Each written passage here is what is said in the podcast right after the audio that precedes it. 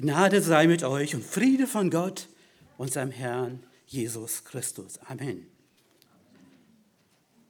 Gegenseitige Wertschätzung und Unterstützen. Wo erlebt man das heute bitte schön noch? Wir leben heute in einer Welt, die vielmehr voll ist von Forderungen, von Leistungsdruck. Es ist nie genug. Du kannst tun so viel, wie du kannst und willst, aber es reicht nicht aus. Das ist heute unsere Welt. Aber Wertschätzung ist heute Mangelware.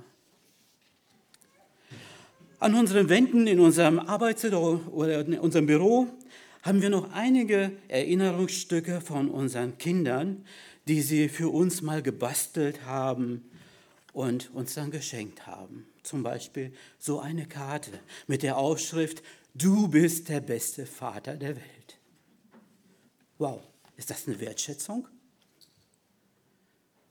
Oder ein doppeltes Herz mit dem Inhalt, liebe Papa und Mama, wir sind froh, dass ihr unsere Eltern seid und dass ihr so nett seid.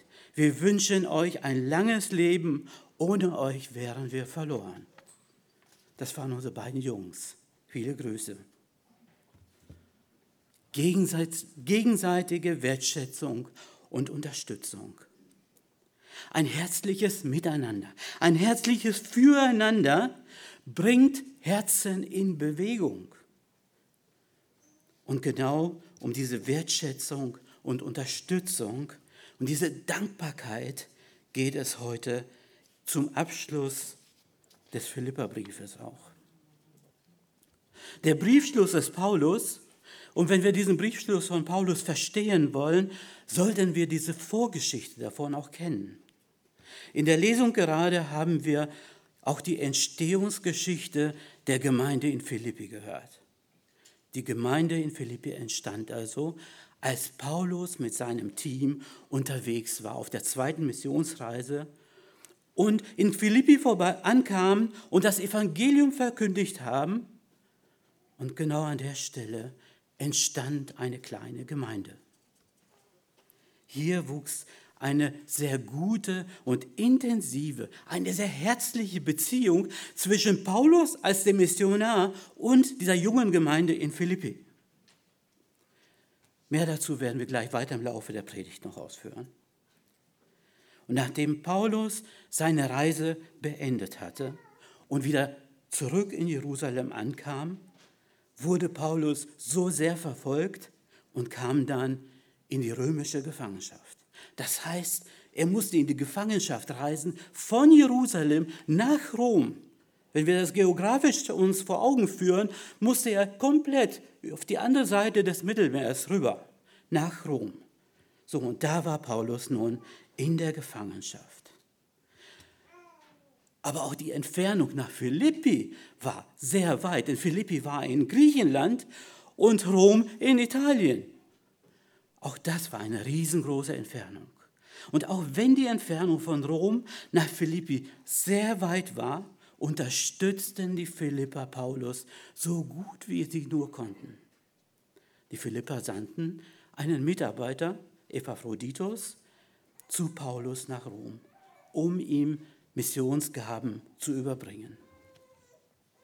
Und dort in dieser Gefangenschaft in Rom verfasste Paulus diesen Philipperbrief, weil das ja eine wunderbare Gelegenheit war. Weil Epaphroditus ja sowieso jetzt nach Philippi zu Paulus kam, um die Geschenke zu übergeben oder die Unterstützung zu überbringen. Also hatte Paulus die wunderbare Gelegenheit, es zu nutzen, um diesen Epaphroditus einen Brief für die Gemeinde nach Philippi wieder mitzugeben. Mit diesem Philipperbrief wollte Paulus die Philipper zur Freude in dem Herrn in allen ihren Lebenslagen ermutigen. Und so ermahnte Paulus sie zur Freude im Herrn, zur Freude im Gebet und zu einem guten Umgang miteinander. Er ermahnte sie, immer nach dem Evangelium zu trachten. Einen guten Umgang miteinander er ermahnte sie zur Einheit in Christus, dass sie Einheit in Christus leben sollten, dass sie demütig und gehorsam sind. Er ermahnte sie zu einem Leben in der Heiligung und er ermahnte sie einfach, diese Freude in Christus auszustrahlen. Dann in Kapitel 2 weiter äh, zeigt er uns sehr gute Vorbilder. Vorbilder, denen die Philipper nacheifern sollten, denen sie etwas nachmachen konnten. In Kapitel 3 geht Paulus dann weiter und ermahnt zur Freude in Christus und möchte zeigen, wie Freude in Christus in Wirklichkeit gelebt werden kann. Er motiviert die Philipper, das Ziel vor Augen zu halten und zeigt ihnen dabei auch die Gefahren der Verführung, die außerhalb dieses Zieles liegen. Und im vierten und letzten Kapitel kommt Paulus zu einem kurzen und klaren Appell und damit kommt er zum Abschluss und sagt noch letzte Worte zum Ansporn zu einem geistlichen Wandel. Und nun kommen wir heute zu unserem letzten Text, zum Abschluss dieses Briefes in Philippa Kapitel 4, Vers 10 bis 23. Ich möchte erstmal diesen Text einmal vorlesen. Ich habe mich aber sehr gefreut im Herrn, dass ihr euch wieder so weit erholt habt, um für mich sorgen zu können. Ihr habt auch sonst daran gedacht, aber ihr wart nicht in der Lage dazu. Nicht wegen des Mangels sage ich das. Ich habe nämlich gelernt, mit der Lage zufrieden zu sein, in der ich mich befinde. Denn ich verstehe mich aufs Armsein. Ich verstehe mich aber auch aufs Reichsein. Ich bin mit allem und jedem vertraut. Sowohl satt sein als auch hungern. Sowohl Überfluss zu haben als auch Mangel leiden ich vermag alles durch den, der mich stark macht, Christus. Doch habt ihr recht gehandelt, dass ihr Anteil nahmt an meiner Bedrängnis. Und ihr, Philippa, wisst ja, dass am Anfang der Verkündigung des Evangeliums, als ich in, von Mazedonien aufbrach, keine Gemeinschaft mit mir Gemeinschaft, keine Gemeinde mit mir Gemeinschaft gehabt hat im Geben und Nehmen, als nur ihr allein. Denn auch in Thessalonich habt ihr mir einmal und sogar zweimal etwas zur Deckung meiner Bedürfnisse gesandt. Nicht, dass ich nach der Gabe verlange, sondern ich verlange danach, dass die Frucht reichlich ausfallen auf eurer Rechnung. Ich habe alles und habe Überfluss. Ich bin völlig versorgt, seitdem ich von Epaphroditus eure Gabe empfangen habe, einen lieblichen Wohlgeruch ein angenehmes Opfer, Gott gefällig. Mein Gott aber wird allen euren Mangel ausfüllen und nach seinem Reichtum der Herrlichkeit in Christus Jesus, unserem Gott und Vater aber, sei die Ehre von Ewigkeit zu Ewigkeit. Amen. Grüßt jeden Heiligen in Christus Jesus. Es grüßen euch die Brüder, die bei mir sind. Es grüßen euch alle Heiligen, besonders die aus dem Hause des Kaisers. Die Gnade unseres Herrn Jesus Christus sei mit euch allen. Amen.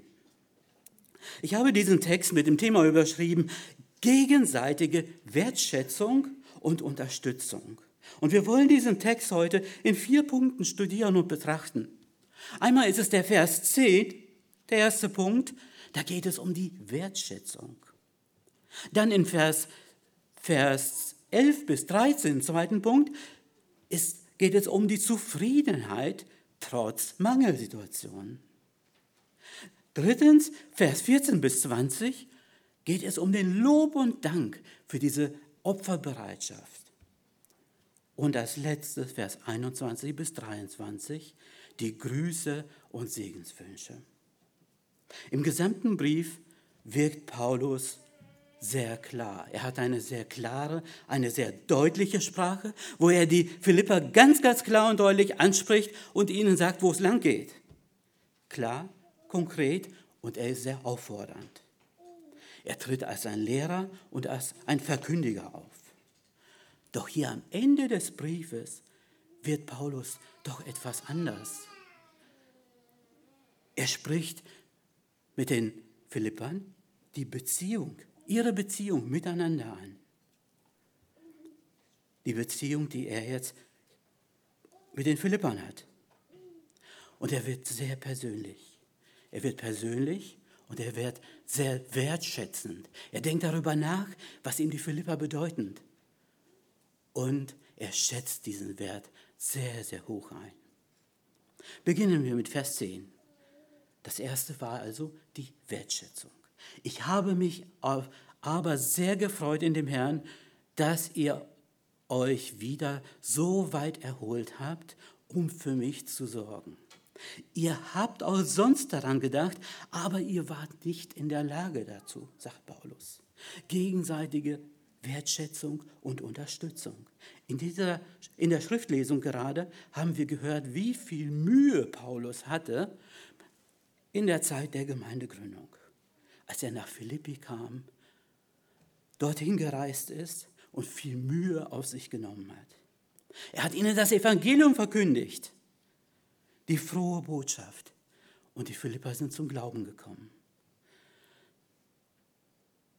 Und nun war es Paulus immer wieder seine Aufgabe, die Philipper in der Jüngerschaft immer weiterzuführen, sie zu unterrichten, sie zu, im Glauben zu erziehen, sie anzuleiten, dass sie mündige Christen werden, dass sie mündige Kinder Gottes werden, die auch wieder in der Lage sind, andere das Evangelium weiterzubringen.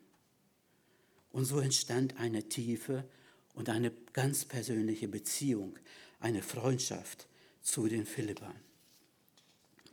Im Gegenzug dazu waren auch die Philipper sehr froh, dass sie jetzt Paulus hatten. Sie freuten sich und waren sehr dankbar, dass Paulus ihnen das Evangelium gebracht hat, dass sie dadurch zum Glauben kommen konnten. Und Paulus sie so wie ein Vater ein kleines Kind an die Hand nimmt, dass Paulus sie so an die Hand genommen hat und sie im Glauben geführt hat, mit ihnen gegangen ist und sie begleitet hat.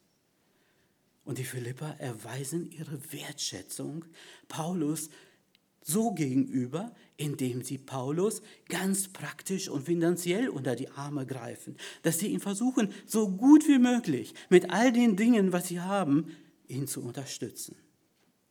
Doch dabei kamen sie an, den, an die Grenzen ihrer Möglichkeit. Sie würden ihn ja gerne mit einer ordentlichen Spende, über, Spende unterstützen, aber das war dort gar nicht so einfach möglich. Denn die Philipper waren ja in Griechenland, Paulus war in Rom. Wie sollten sie denn das Geld dahin bringen? Das war nicht ganz einfach. Heute haben wir es ganz, ganz einfach. Heute machen wir das so, dass wir zur Bank gehen, eine Überweisung tätigen und eine Spende für einen Missionaren überweisen und spätestens am nächsten Tag ist diese Spende angekommen. Oder wir schicken ein Hilfspaket per Luftpost und kurze Zeit später ist dieses Paket da und diese Hilfen können weiterverwendet werden. Aber diese Hilfsmittel gab es damals nicht. Denn es gab keine Bank, wo man gerade eine Überweisung tätigen konnte, keine schnelle Hilfe weitergeben konnte, denn der Weg war sehr weit und mühsam. Es gab kein Telefon, kein, Max, kein Fax, keine Mail, auch kein Smartphone. Also in unserer heutigen Gesellschaft wären wir ganz schön verloren. Es gab keine motorisierten Bewegungsmittel, kein Auto, kein LKW, kein Motorschiff, kein Flugzeug, ja gar nichts. Wie sollten sie das bewerkstelligen? Keine feste Straßen, sondern nur staubige Straßenverbindungen, wo viel Dreck war einfach. Die einzigen Verkehrsmittel, die sie da praktisch hatten, waren ihre eigenen Füße. Sie mussten gehen, auch wenn es weite Strecken waren, hunderte von Kilometern, die mussten zu Fuß zurückgelegt werden. Und für die Gütertransporte und für die Briefe und so weiter, ja, da haben die Tiere dann auch noch mitgeholfen.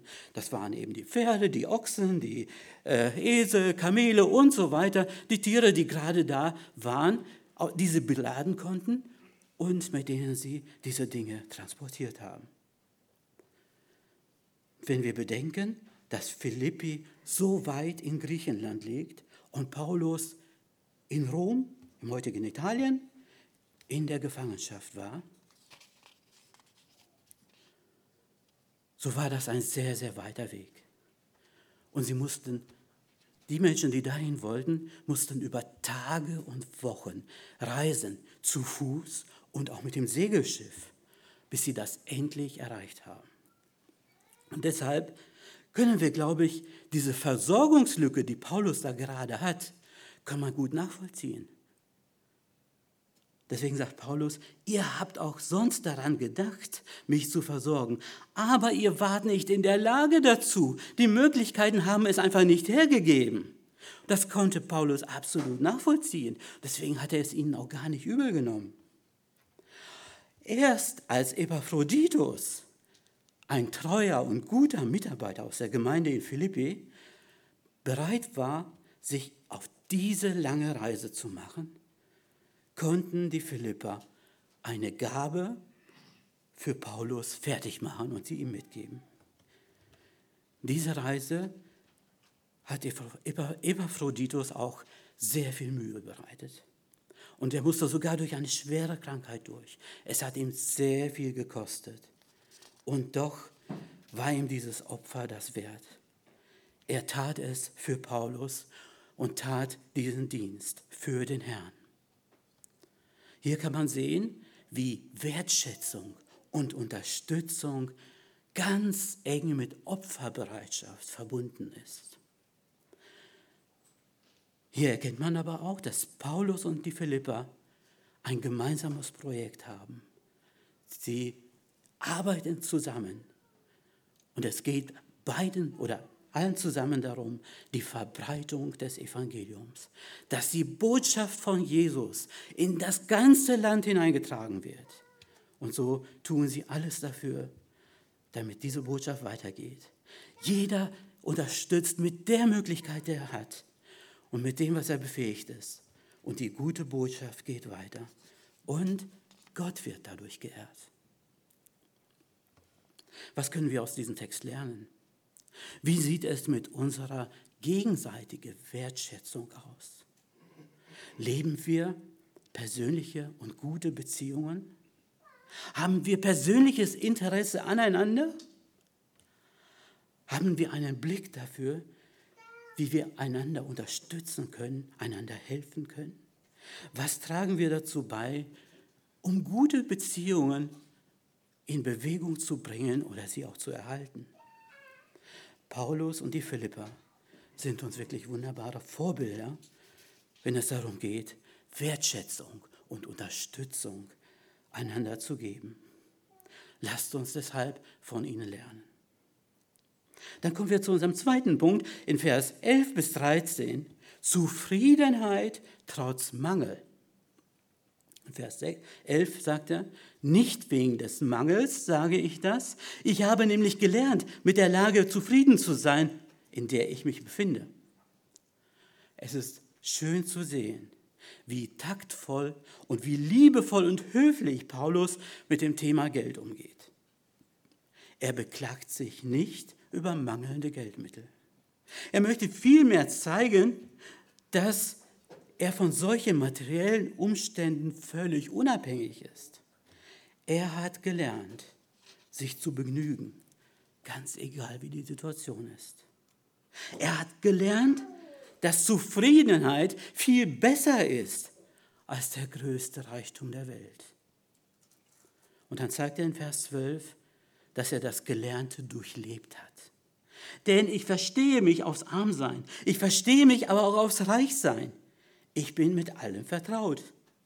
Sowohl satt sein, so auch das Hungern.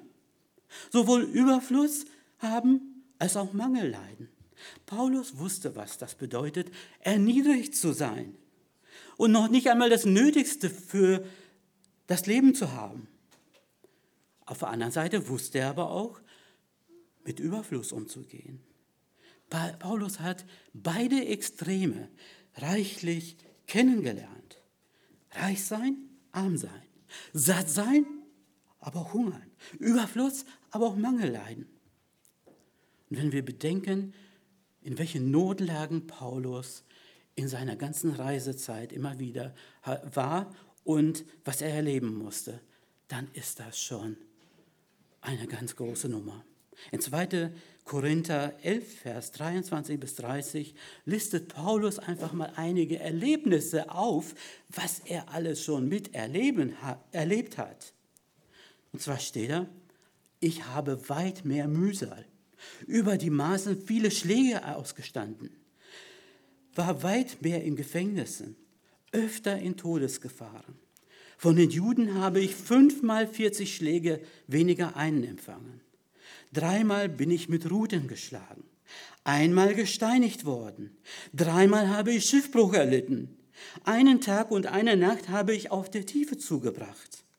Ich bin oftmals auf Reisen gewesen, in Gefahren auf Flüssen, in Gefahren durch Räuber, in Gefahren vom eigenen Volk, in Gefahren von Heiden, in Gefahren in der Stadt, in Gefahren in der Wüste, in Gefahren auf dem Meer, in Gefahr unter falschen Brüdern, in Arbeit und Mühe, oftmals in Nachtwachen, in Hunger und Durst, oft in Fasten, in Kälte und Blöße, zu allen der täglichen Andrang noch zu ihm, also zu Paulus.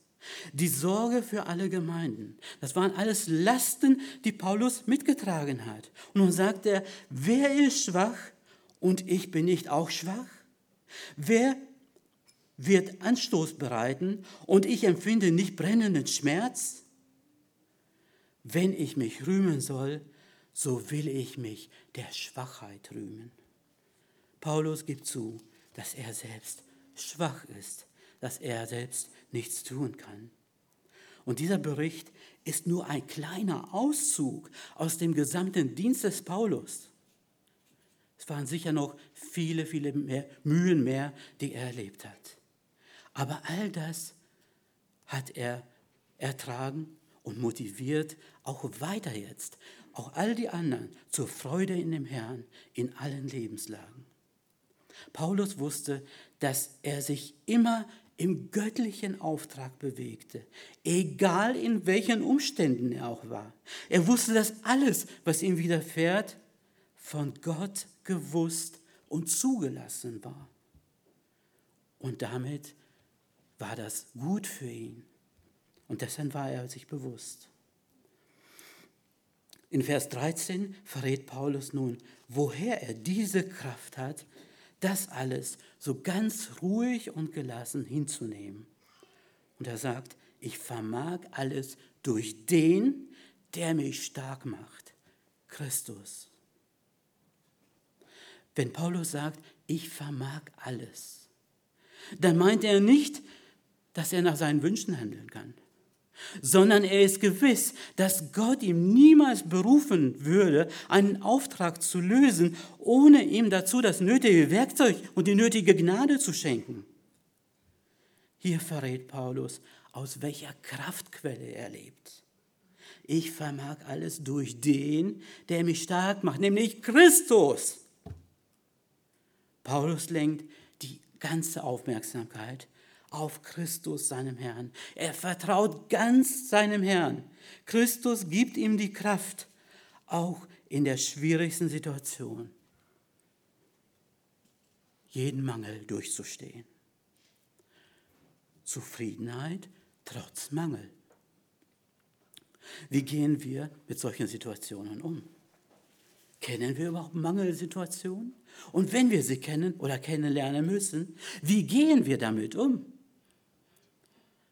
Wie würde unser Ergebnis heute ausfallen, wenn wir einen Zufriedenheitstest machen würden? Ich glaube, so manch einer würde durchfallen. Und gerade heute in unserer Zeit, in unseren heutigen Generationen, die keinen Krieg oder keine Schwierigkeiten groß kennengelernt haben, sondern nur wissen, was Wohlstand ist, die Generationen sind ganz besonders betroffen. Wie sieht es im Alltag aus? Da hört man am Tisch schon bei den Kindern. Das will ich nicht, das schmeckt mir nicht, das mag ich nicht. Mama, kannst du mir lieber Nutella geben? Nein, ich will was anderes, ich will was Besseres. Dann geht es im Kinderzimmer weiter. Meine Freunde haben dies und jenes tolles Computerspiel und ich habe das noch nicht, das möchte ich auch mal gern haben. Und so könnten wir die Dinge weiter fortsetzen. Das ist heute unser Alltag. Ein Sprichwort sagt, je mehr man hat, desto mehr man will. Nie schweigen dann die Wünsche still. Und das gilt nicht nur für Kinder. Erwachsene sind nicht anders. Eher umgekehrt, Erwachsene sind oft sogar schlechte Beispiele, schlechte Vorbilder dabei. Auch bei Erwachsenen wird diese Gier oft ein fürchterlicher Wettkampf. Wie oft versuchen auch erwachsene, schlaue, gebildete Menschen, einer den anderen zu übertrumpfen. Ich muss das beste Haus haben, das beste Auto, die beste Ausstattung, die beste Garderobe, Ansehen in der Gesellschaft und alles, womit man sonst noch angeben kann in unserer Gesellschaft. Doch bei all dem geht es ja nur um das Hier und Jetzt, um Luxus, um Prestige, um das, was hier auf der Erde ganz fleischlich ist. Aber wie sieht es dann aus? Wie sieht unsere Zufriedenheit aus, wenn alle diese Träumereien platzen und wenn wir aus unserem Traum geweckt werden und wenn wir in eine Mangelsituation kommen? Wenn eine Mangelsituation in unser Leben eintritt, was passiert dann? Ja, es gibt viele Mangel, ja klar. Es gibt viele Krisen. Und heutzutage reden wir ganz besonders viel über Krisen. Wir leben in einer Zeit der Krisen. Da ist die Corona-Krise, die Gesundheitskrise, die Inflations- und Finanzkrise, die Energiekrise, die Wirtschaftskrise, die Klimakrise, die Ukraine-Krise. Und wir können weiterführen. Und dazu kommen dann die vielen ganz persönlichen Krisen. Krisen in der Ehe und in der Familie, wo zerbrochene Beziehungen da sind. Krisen in der Gemeinde, im Umgang miteinander. Krisen unter Freundeskreisen, in Kollegenkreisen, in Nachbarschaftskreisen. Und auch da können wir immer weiter ausweiten, wie voll mit Krisen wir auch heute bestückt sind. Und dann stehen wir da und wissen oft gar nicht, wie wir damit umgehen sollen. Und schreien nur noch, oh Gott, warum? Warum lässt du das alles zu? Jawohl, Gott lässt Mangelsituationen zu. Aber auch diese Mangelsituationen haben ihre Aussage. Gott will uns einiges lehren und zeigen. Gott will uns zeigen, wer wir sind. Er will uns zeigen, wie schwach und hilflos wir eigentlich sind und dass wir ohne ihn gar nichts tun können. Gott will uns zeigen, wo wir und ja, wo wir mit unserem Dickkopf versagt haben. Er will uns zeigen, dass wir uns vor ihm demütigen sollen. Und dass wir die Dinge, die wir verzapft haben, bereinigen müssen, in Ordnung bringen müssen, um wieder in einer reinen Beziehung auch zu ihm leben können.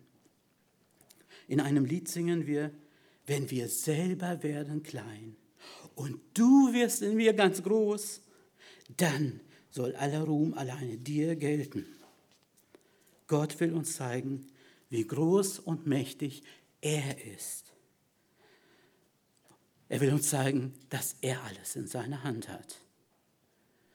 Und wenn wir all diese Störende beseitigen und unsere Beziehungen in Ordnung bringen, dann werden wir auch neue Prioritäten setzen. Dann werden wir Christus an die erste Stelle setzen. Und dann können wir auch mit Paulus sagen, ich vermag alles durch ihn, durch Christus, der mich stark macht. Und Christus ist es, der uns dann die Kraft gibt, all das geduldig zu ertragen.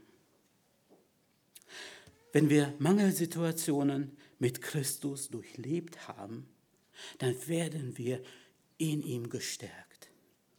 Und dann können wir auch wieder die schönen Dinge des Lebens sehen. Dann können wir auch darüber hinaus sehen und können dem Herrn wieder von Herzen danken. Damit kommen wir zu unserem dritten Punkt, Vers 14 bis 20. Lob und Dank für die Opferbereitschaft. Paulus schaut nun nach zehn Jahren, diese Zeitspanne von zehn Jahren, auf die Arbeit mit den Philippern zurück und er sieht diese wunderbare geistliche Entwicklung der Philipper und ist so dankbar. Er ist so angenehm überrascht. Und da lesen wir weiter, Vers 14 bis 16. Doch habt ihr recht gehandelt, dass ihr Anteil nahmt an meiner Bedrängnis. Und ihr, Philippa, wisst ja auch, dass am Anfang der Verkündigung des Evangeliums, als ich von Mazedonien aufbrach, keine Gemeinde mit mir Gemeinschaft gehabt hat im Geben und Nehmen als ihr allein.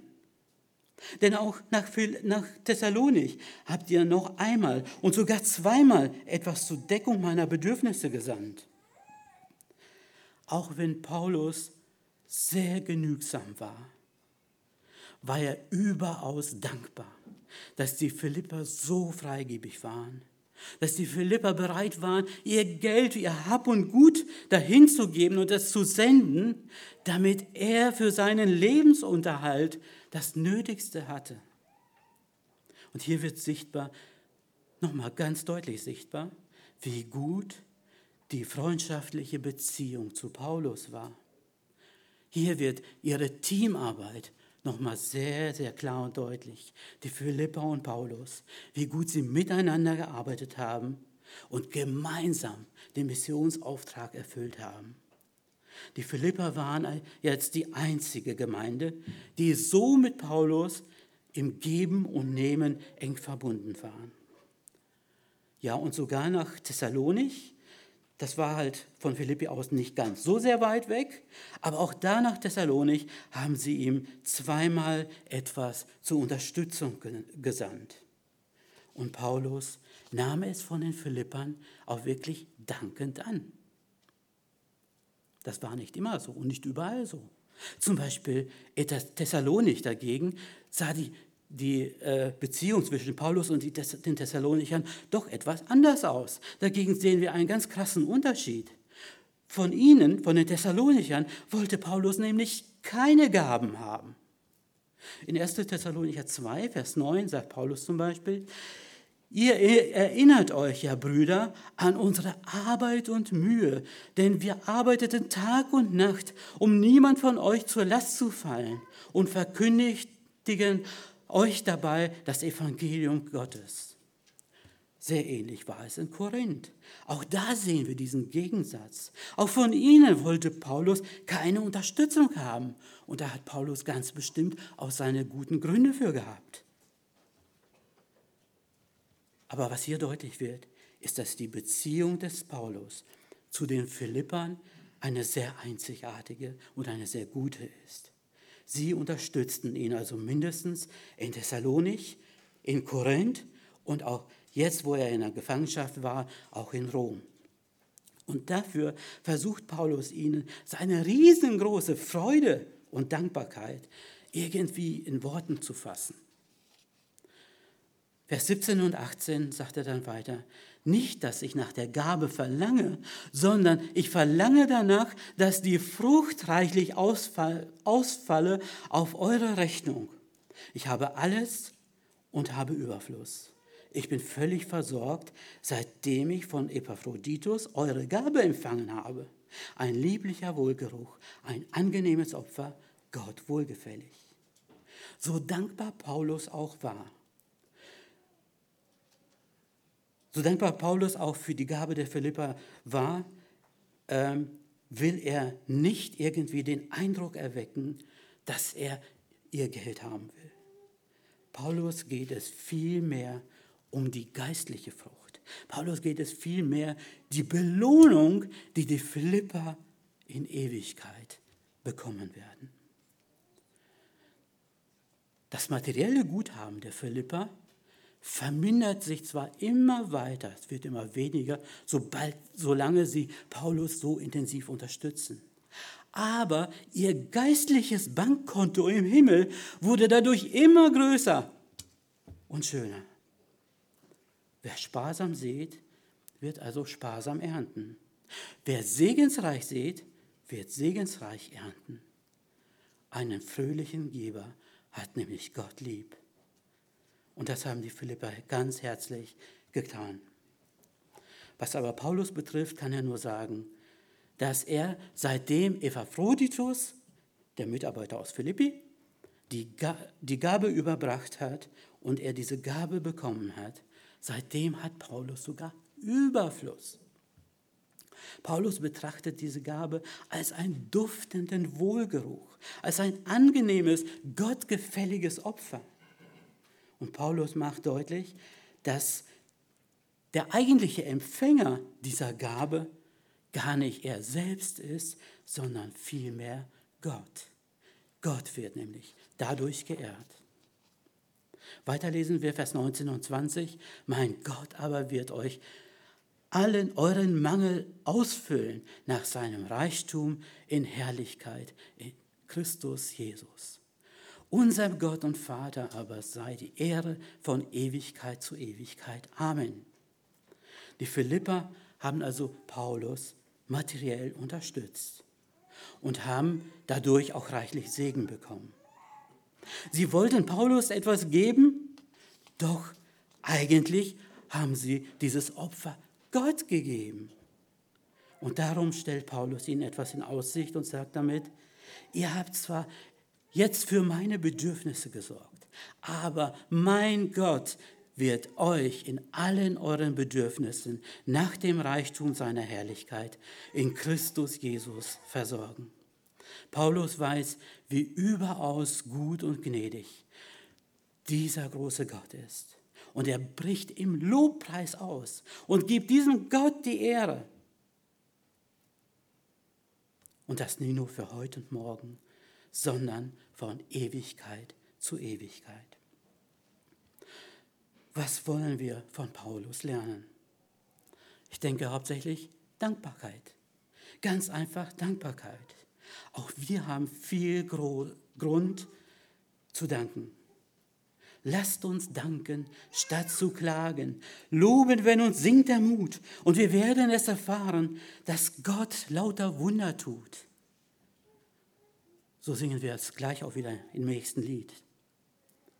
Lasst uns von Paulus lernen, lasst uns unsere Augen aufmachen und das Gute sehen. Lasst uns danken. Danke für unsere Ehen und Familien. Danke für Eltern, für Kinder, für Enkel, für Geschwister, für die nächsten Menschen, die Gott uns gibt. Lasst uns danken, dass wir einander haben. Lasst uns danken, dass wir uns gegenseitig Freude machen können, uns gegenseitig unterstützen können, miteinander Freude und Leid teilen können. Lasst uns danken für die Gemeinde, für die Ältesten, für die Mitarbeiter, für die Mitglieder, wo jeder mit seinen Fähigkeiten füreinander aussorgen kann, einander ermutigen und ermahnen und einander und miteinander auch die Lasten tragen können. Lasst uns danken auch für unsere Mitmenschen, für unsere Nachbarn, für Kollegen, für Mitschüler, ja, und die Menschen, mit denen wir immer wieder zusammen sind. Danken für die Menschen, die man gerne begegnet. Danken auch für die Menschen, mit denen man sich gerne immer wieder austauscht. Die Menschen, die man wertschätzt und für die man da ist. Und das allergrößte Dankesanliegen das wir je haben können, ist, dass wir dem aller, unserem großen Gott den aller, allergrößten Dank weitergeben. Unser Vater im Himmel ist diesen Dank schuldig, sind wir unseren Dank schuldig. Denn an Gottes Segen ist alles gelegen. Er hat uns so sehr geliebt, dass er seinen Sohn für uns hingab und uns die Möglichkeit gegeben hat, das ewige Leben geschenkt zu bekommen. Er führt uns und trägt uns durch jeden Tag aufs Neue. Er gibt uns täglich, was wir brauchen. Er gibt uns Mut, er gibt uns Geborgenheit, er gibt uns immer wieder Rat und Hilfe. Ja, bei diesem Gott finden wir immer wieder Zuflucht und Geborgenheit. Und deshalb wollen auch wir ihm den Lobpreis bringen, ihn ehren, ihn Danke sagen, ja mit all den Mitteln, die wir haben. Hier und jetzt und in aller Ewigkeit. Und damit kommen wir zum vierten Punkt, zum Abschluss, zum Gruß und Segenwunsch des Vers 21 bis 23. Grüßt jeden Heiligen in Christus Jesus. Es grüßen euch die Brüder, die bei mir sind. Es grüßen euch alle Heiligen, besonders die aus dem Hause des Kaisers. Die Gnade unseres Herrn, Jesus Christus, sei mit euch allen. Amen. Als erstes grüßt Paulus alle Heiligen. Er grüßt also ganz besonders diejenigen, die das Evangelium aufgenommen haben, die Menschen, die Vergebung durch Christus erfahren haben, die Jesus Christus als Herrn in ihr Leben aufgenommen haben und Kinder Gottes sind. Dann können wir in Vers 21 und 22 erkennen, dass Paulus auch dort in der Gefangenschaft nicht alleine ist, sondern ihn immer wieder Brüder besucht haben und immer wieder Menschen bei ihm waren. Und auch im Hause des römischen Kaisers gab es immer wieder Mitarbeiter, die zum Glauben gekommen sind, sodass es eine Gruppe von Gläubigen da war. Und all diese Mitgläubigen in Rom grüßen jetzt die Gemeinde in Philippi und zeigen ihnen dadurch noch einmal die Verbundenheit in Christus.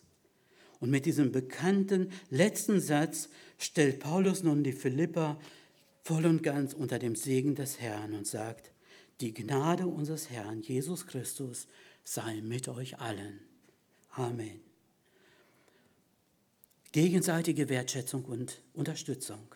In diesem Brief an die Philipper möchte uns Gottes Wort dadurch ermutigen, und gerade dieser Briefschluss jetzt, möchte uns ermutigen, einander Wertschätzung zu erweisen.